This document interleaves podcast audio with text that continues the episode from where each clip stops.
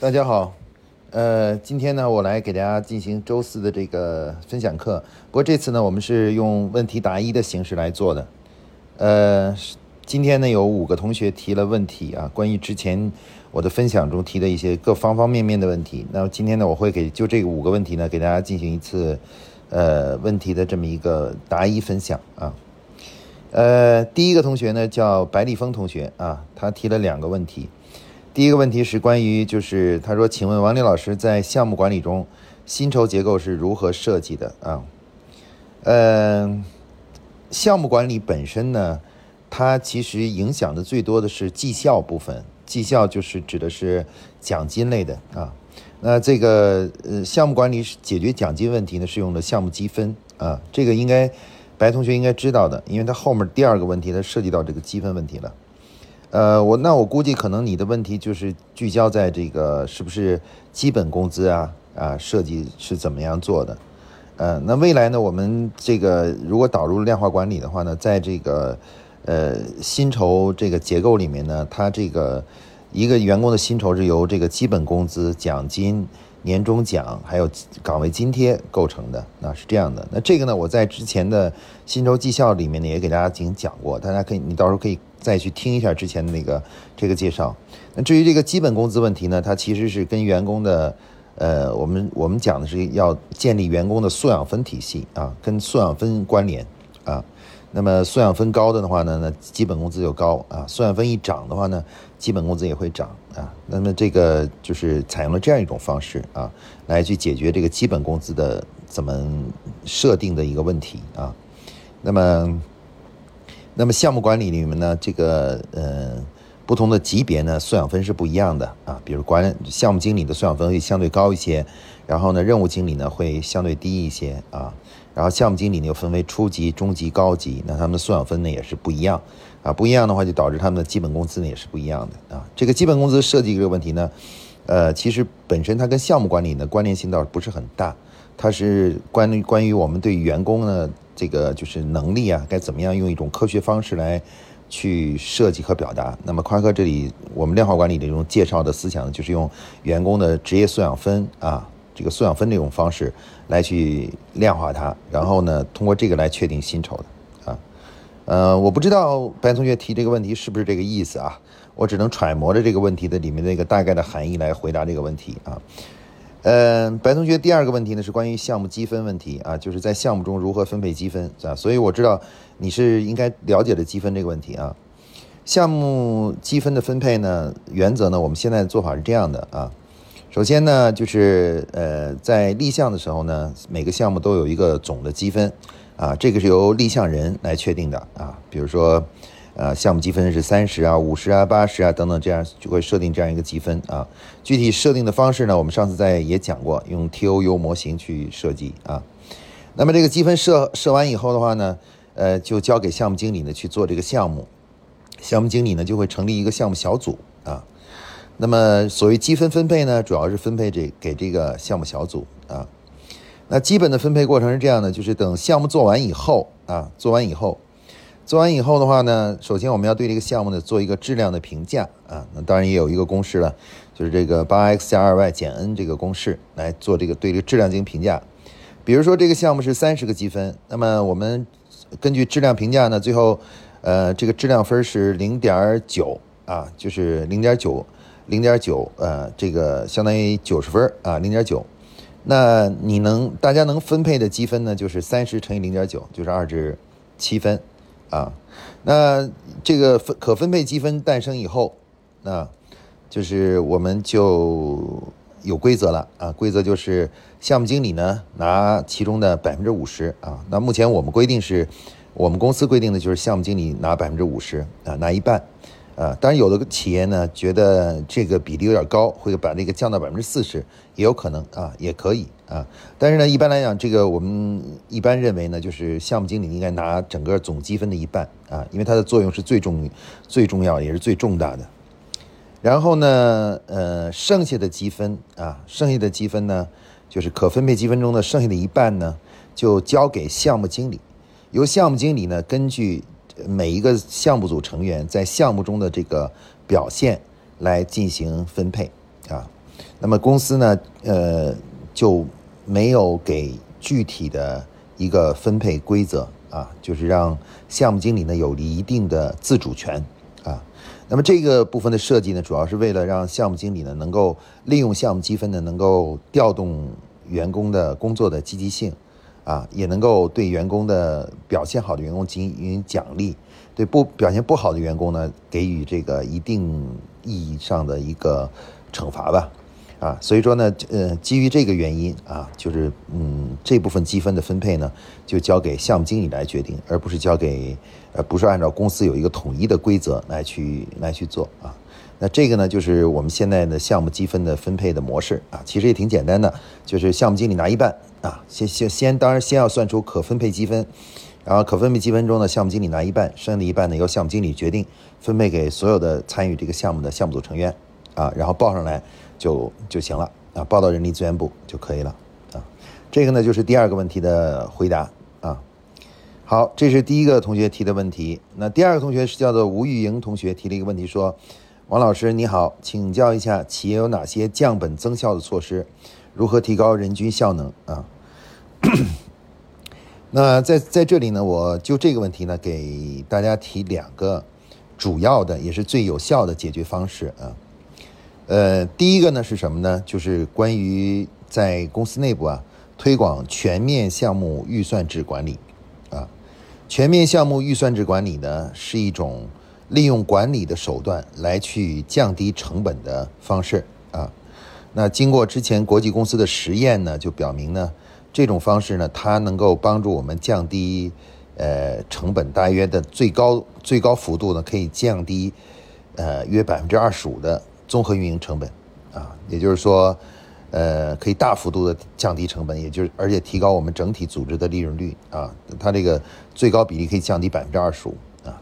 换句话说，呃，这种方式呢是利是利用一种管理的手段。来帮助我们控制成本，跟过去我们比如说简单的在某项采购啊，或者是呃支出上去去这个控制成本来说的话呢，这种方法呢更加系统、更加科学，而且更加呃有效啊。过去我们很多企业家一一谈到成本的时候，就想办法。降低员工的工资啊，或者降低有一些福利啊、待遇啊，或者降低办公的综合成本等等，用这种方式来做啊。但是这种呢，其实坦率说呢，是并不是一个能够长久的，也而且不是最有效的啊。最有效的其实还是通过导入全面项目预算制管理这种呃预算管理方式啊。那至于这个全面项目预算制管理到底是什么样子、什么内容呢？怎么做呢？哎，这个大家呢可以到时候去看听一下我那个之前的关于这个主题的分享啊，就全面项目预算制管理的这种方式的到底是怎么做的啊？去大家可以去听一下啊，我就不在此就不再那什么了。这是第一种手段。呃，第二种手段是什么呢？这个第二种手段呢是也是国际公司长期使用的一种呃降低成本的一个模式，就是。呃，对全员进行呃这个职业素养的训练，啊，就是规范化，呃，也就是我们之前讲的听说读写行啊五项基础训练啊。为什么这个是一个能够提高人均效能的办法呢？主要原因是因为，其实员工在工作中的效率的降低啊，是很大程度上是呃工作习惯的问题。啊，如果如果他们没有经过良好的基础素养训练的话呢，他们的工作的效率呢是非常低的啊。比如写一个东西写的很啰嗦，他就会耽耽误很多时间啊。写的不准确就要反复的写。那么开一个会的话呢，如果不会很好的去开会的话呢，开会的时间就会变得很长。啊，浪费了我们很多的工作时间啊！其实我们现在企业里面最大的成本、浪费最大的东西，就是这些无效的会议和无效的这些员工的做事情来回来去的返工啊，返工，这是对于我们来说呢是最大的一个浪费。而基础素养训练呢，最大的一个意义呢，就在于它可以嗯帮助我们全员快速的，就是呃改变我们的那过去的这种低效的工作习惯，呃，让我们都慢慢养成一个高效的工作习惯。从而呢，使得我们减少对于工作时间的浪费啊，对工作时间的浪费，从而最终呢获得这个呃综合成本的降低啊。那么这种呢也是一个非常有效的，就是提高呃人效的一个办法啊啊。听起来呢，可能大家呃，觉得会有一点点的觉得呃意外，是因为大家想可能是嗯降低成本的主要办法是，比如说控制采购啊，管理好采购的成本啊，啊等等等等这个东西。但事实上来讲呢，这都是比较呃应该说是比较战术性的，或者说是不是真正呃有意义的。那成本管理呢，根本在于什么呢？就是提高员工工作的效率啊。提高他们的贡献贡献度啊，贡献度。那我觉得，那刚才说的全面项目预算制管理和员工素养的提升呢，我认为是排在前两位的，能够降低成本和提高人效的办法啊，人效办法。那在此呢，我就就就只先说这两点啊，当然还有一些其他点，今天咱们就不说了，只说这个两个最最管用也最快速的啊的办法啊。好，这个呢就是对于吴一英同学提问的回答啊。下面我们来看看第三个同学吕文军同学提问啊，他说：“王老师你好，第一个问题是王老师你好，我在课上听说你现在着重于理论开发，我想问理论开发的思路是什么啊？嗯，这个问题可能不对，针对大多数同学来说并不是一个问题啊，就是理论开发啊，其实所谓的理论开发，一个一个东西的理论开发呀，主要是对于呃。”你所研究的这个领域的规律的一个摸索啊，一个去寻找这个规律，呃，而且呢，大多数情况下，这个规律啊，啊，其实并不是不存在的，它只不过呢，不存在于你这个领域，啊，所以我一般进行理论开发的最主要的办法呢，就是先去呃，比如说读历史啊，啊，读这个其他的这个就是相关其他其他领域的一些一些东西，然后然后呢，当对那个领域的东西规律了解的。了解了以后呢，然后我看看在我所在这个领域，这个能不能用上啊？我举个例子，比如说，呃，中国的这个历史中的这个阴阳的规律啊，阴阳的规律。那阴阳的规律的话，只要我了解了以后的话呢，其实我我所做的理论开发就是这个阴阳这种思想啊，阴阳平衡这种思想，是不是可以用在呃我们的这个比如管理领域里来啊？那如果能够呃用管理领域的思想那语言。去把这个规律表达出来，甚至还能把它量化了的话，哎，那这样的话，这个理论呢就开发出来了，啊，所以理论开发的，我们现在能做的理论开发，基本都是这样做的。其实最主要就是，呃，把我们已知的啊世界的规律、自然的规律、社会的规律，把这些规律呢，然后找到以后呢，然后想办法跟我们现在所面临的这个领域、行业或者是。呃，研究的这种课题呢，能够进行建立联系啊，用嗯我们的语言去表达这个规律啊，其实这个就是我们说的理论开发的基本思路啊，这个就是第一个问题啊。第二个问题呢是说，王老师你好，请问对于一家小微企业来说，如何一步一步的导入量化关夸克的体系？具体的路径是什么？最大的障碍是什么？呃，这个问题呢，实际上是一个挺大的问题啊，这个。呃，但是呢，我在其他的课程中，包括在 A P P 中呢，对这个问题呢也进行了一些讲解，啊，呃，我之前呢曾经讲过，这个企业导入科量化管理，也就是科学管理呢，实际上是是一个自我的进化过程啊。那么进化呢，嗯，有几个特征啊，任何生生命。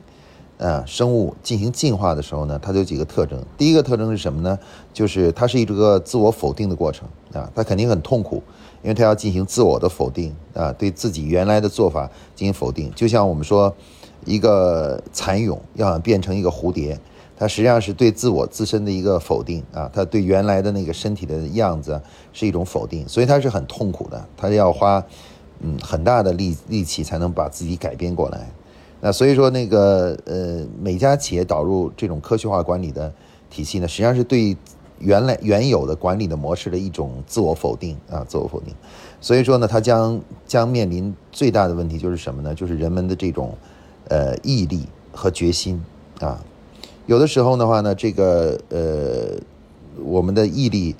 不够的话呢，可能会遇到了一定的挑战啊，困难以后的话呢，就会放弃。啊，这其实是我们导入量化管理时候遇到的最大的一个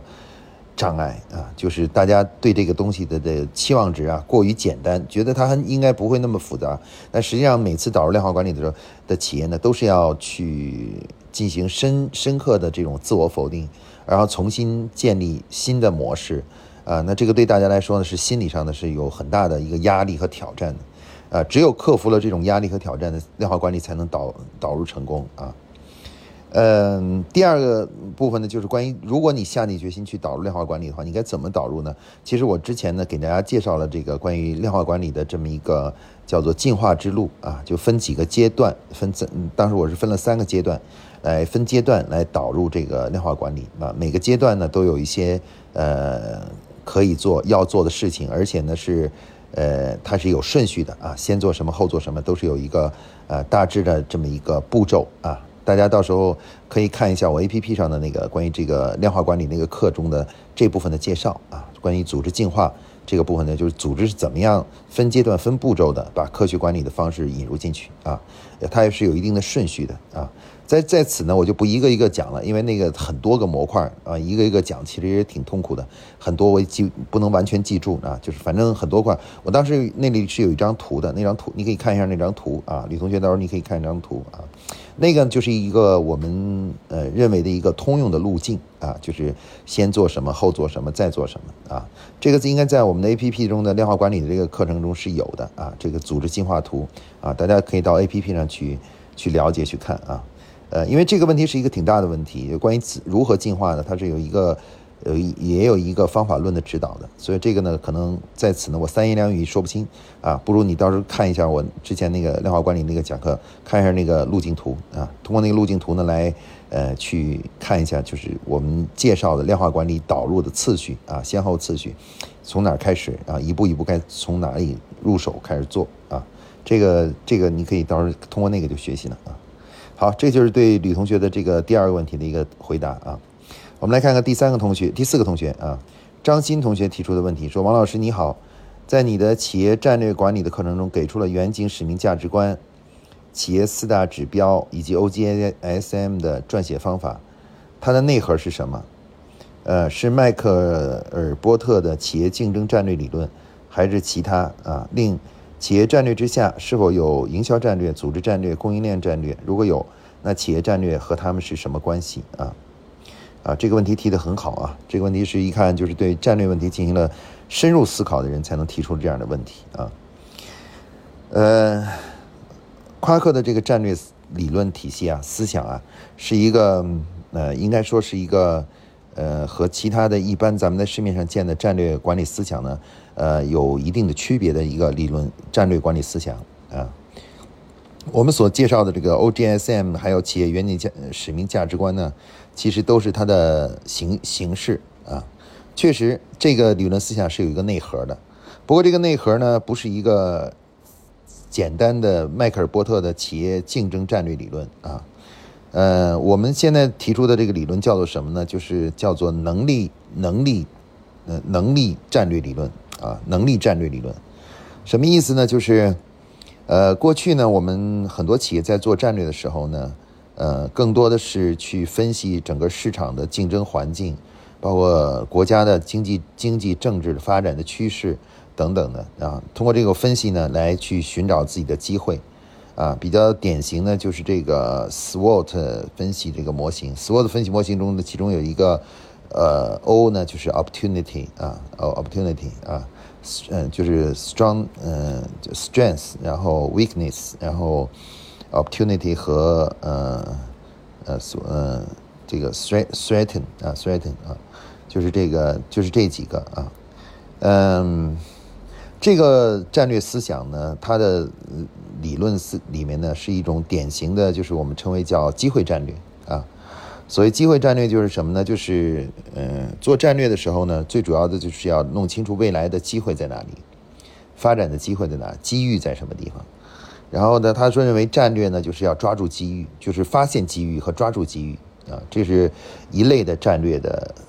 思考方式啊。但是呢，就是，嗯，从某种意义上来说呢，这种战略思考呢，在过去的这个实践中呢，遇到了很多的问题。这个问题是什么呢？是因为我们对未来的思考啊，其实包括对未来事物发展和这个行业还有国家政治等发展呢，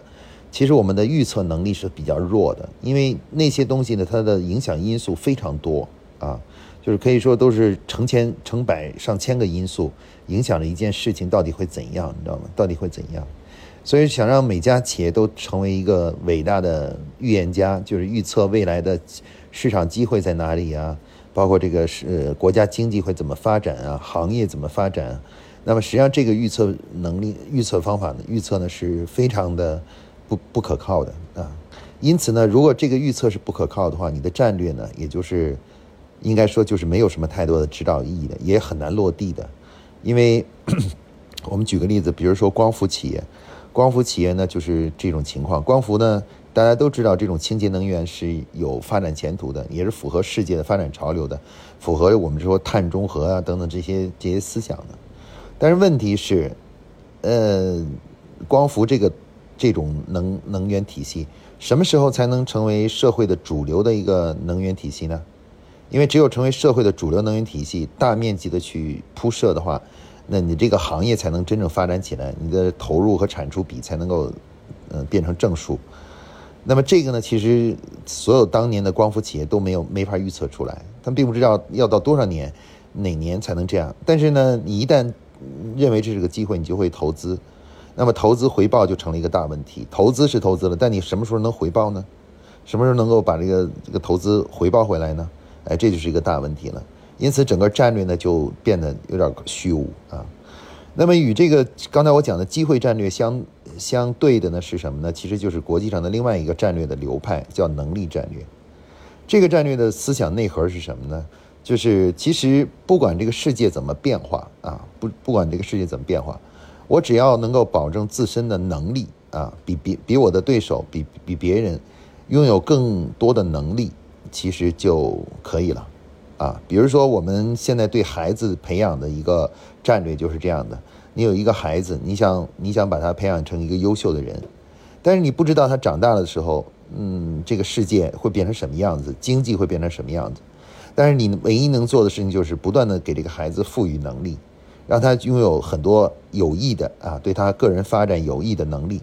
你相信，只要他拥有这些能力，在未来他的那个时代里面，他就一定能取得竞争的优势。那么这个呢，就是我们说的叫做能力战略啊。那夸克的这个 OGSM 还有这个这个做法呢，其实就是呃它的内核就是这个能力战略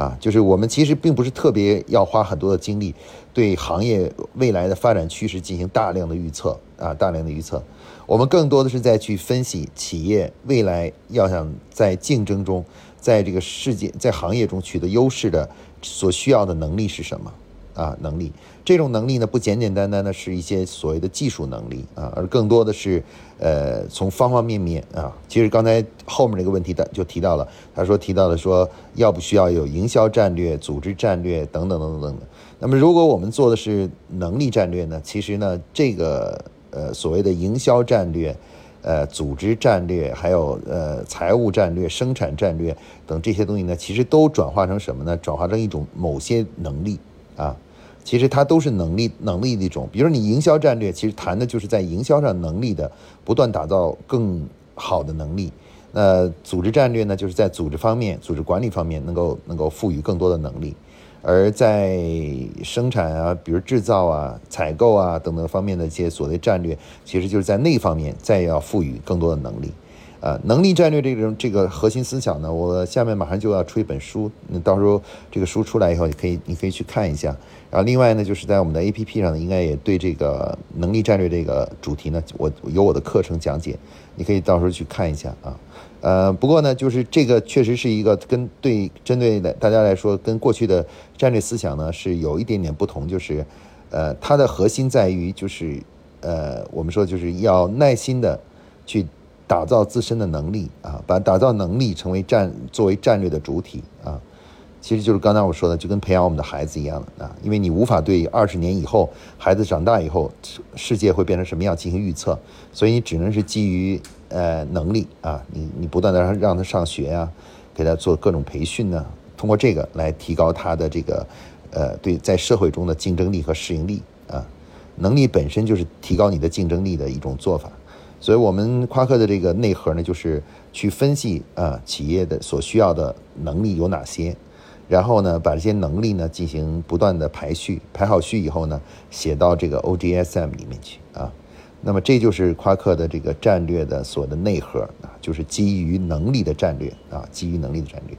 当然，这个怎么样去分析这些能力啊？怎么样分析你需要哪些能力？到底哪些是营销的，哪些是组织的，还需要什么其他的能力？呃，能力的话呢，我们提出了另外一个理论，叫做基于规律的理论啊，就是也就是所谓的有益的能力，其实就是一种对规律的践行啊，对规律的践，对符合事物发展规律的一种践行啊。只要你践行规律，你就是这个能力就是有益的啊。所以说呢，这个这一部分呢，呃，到时候呃，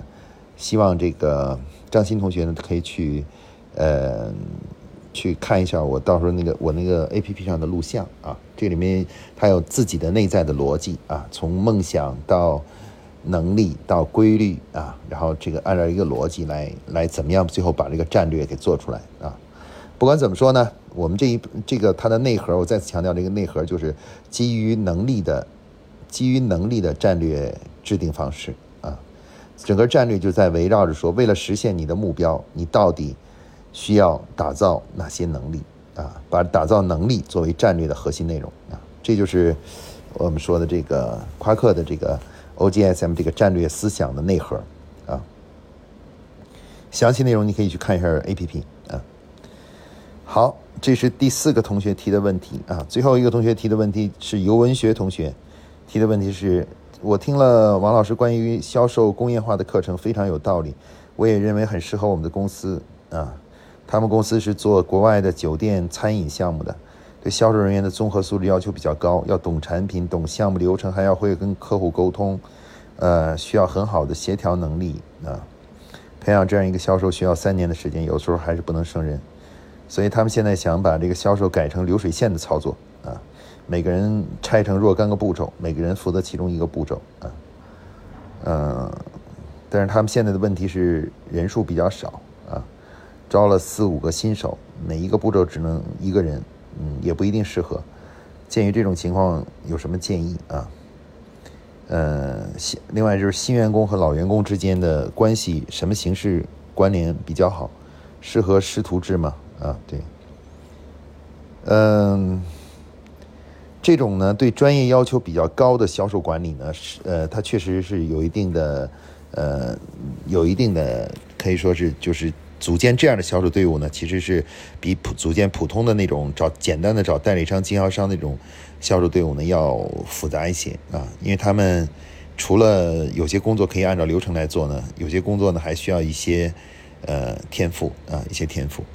呃，不过呢，不管怎么说的话呢，就那个我们说的这种工业化的这种销售管理呢，总之呢会提高组织的效率。啊，组织效率啊，使销售呢能够再上一层楼啊，因为这种团队作战其实比个人作战呢总总体来说呢是更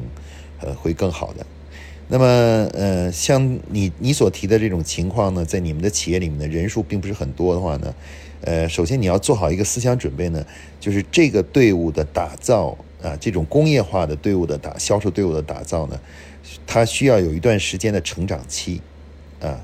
所谓成长期，就是说，得给他们一个摸索和犯错误的这么一个过程啊，呃，不可能一步到位啊，就是一下子就是说两三个月，啊，这个团队就已经完全可以像老员老的那些销售人员那么熟练啊，那么熟练。虽然他们现在需要熟练的内容只有某一个步骤，或者是稍微少了一点，但是呢，其实呢，他们仍然是需要时间的。啊，需要时间去去那什么的，呃，所以不要对他们要求的太高啊。我们过去的实践表明，一般这种新的工业化的销售组织的成长，至少需要一年一年以上的时间，那就一年以后，才慢慢慢慢的，他们才上路啊，就能起到很大的作用，对销售的增长起到很大的作用。在一年之内呢，他们实际上从某种意义上还不不一定会比传统的销售卖的更多啊，因为他们还不熟。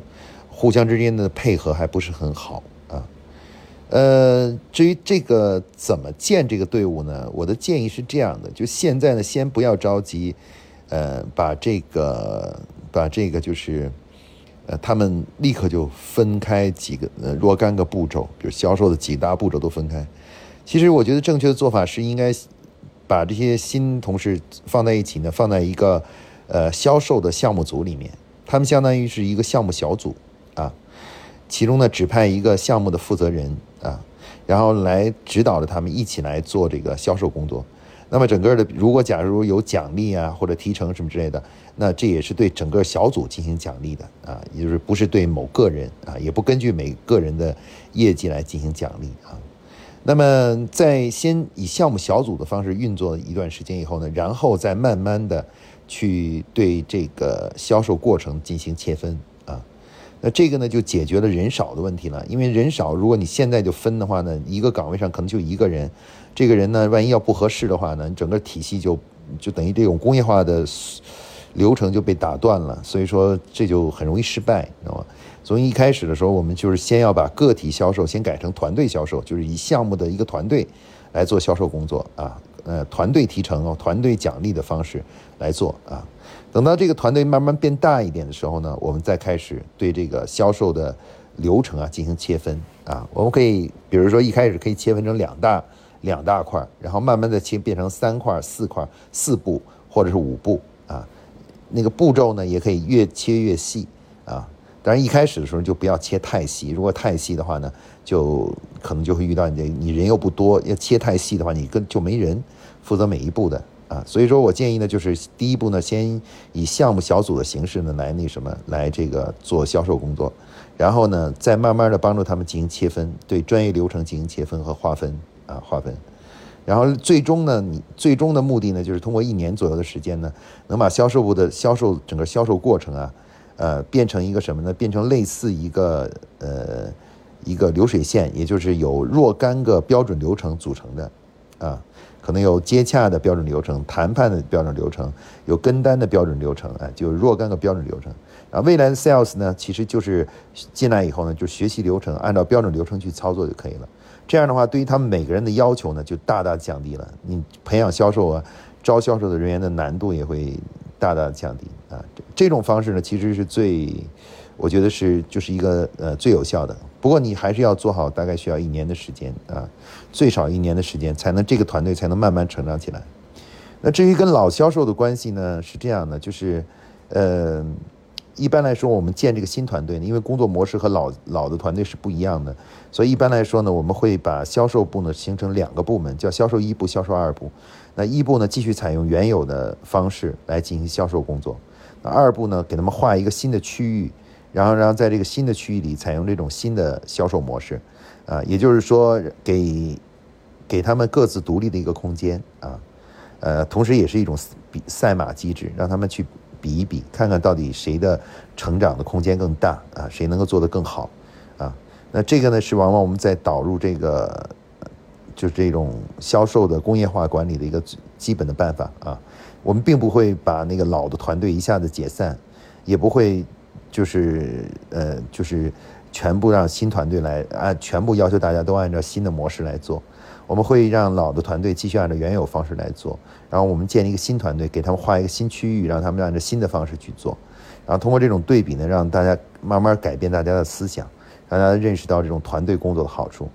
呃，不过我不太建议，就是嗯，就是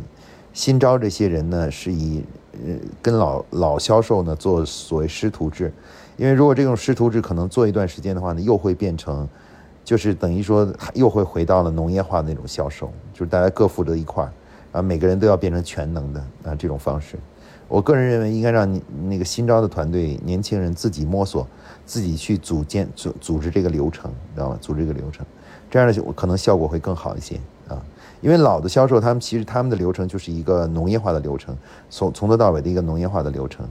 那么这个流程的话呢，这个如果他有徒弟，他也会这样教的，你知道吧？啊，所以说呢，我们还是希望呢，新的团队呢有新的文化、新的作风或新的模式啊，新的模式。所以我建议还是给年轻人一些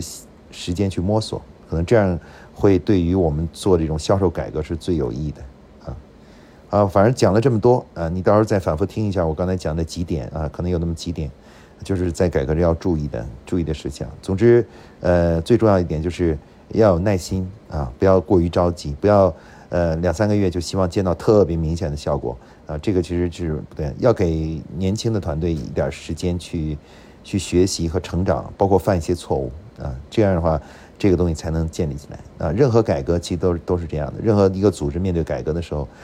呃，遇到的最大的问题都是这个需要这么一个过程啊，思想的转变，然后对很多事情的看法的转变，然后包括嗯，让这种工业化思想成为主流文化需要一个时间啊，所以你在这方面呢要多有点耐心。啊，耐心，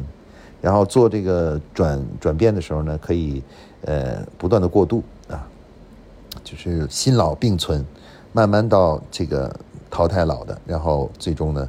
呃全转化成新的啊，是需要这么一个过程。反正我刚才讲的一段里面，你再把它里面的内容再反复听一下啊，这个都是我们在过去的实践中呢取得一些经验啊，你可以吸取一下啊。好，就这个问题呢，我就给大家给你回答到这里啊。好，今天的那个问题答疑呢，就这些啊，我就给大家讲到这里。